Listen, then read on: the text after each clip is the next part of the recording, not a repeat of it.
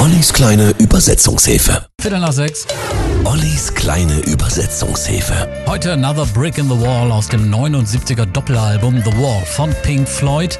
Der Song besteht ja aus drei Teilen, die sich auf der ersten Platte befinden, also auf der A-Seite. Der bekannteste ist der zweite Part, Part 2, geschrieben von Roger Waters. Darin kritisiert er die Missstände des britischen Schulwesens der 50er Jahre, das geprägt war von Unterdrückung, Sadismus der Lehrer und Willkür. Wir brauchen keine Bildung, wir brauchen keine Gedankenkontrolle, keinen dunklen Sarkasmus im Klassenzimmer. Lehrer, lass die Kinder in Ruhe. Kinder, lass die Lehrer in Ruhe, hätte ich beinahe gesagt. Lehrer, lass die Kinder allein.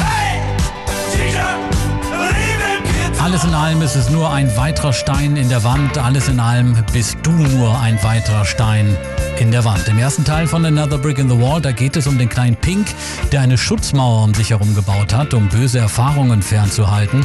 Teil 3 zeigt die Folgen der Isolation. Pink ist nicht fähig, soziale Kontakte zu knüpfen und zieht sich immer wieder und immer weiter zurück. Teil 2, der gemeinsame Kampf gegen die Lehrer, der durch den Schülerchor repräsentiert wird, und zwar von 23 Kindern der Londoner Islington Green School.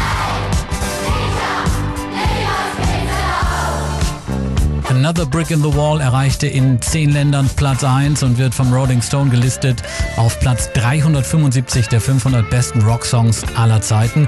Der Song wurde schnell auch zu politischen Zwecken benutzt, wie zum Beispiel in Südafrika, und zwar als Protest gegen Apartheid. Als Folge dessen wurde der Song von der südafrikanischen Regierung im Mai 1980 verboten. Another Brick in the Wall, große Nummer nach wie vor.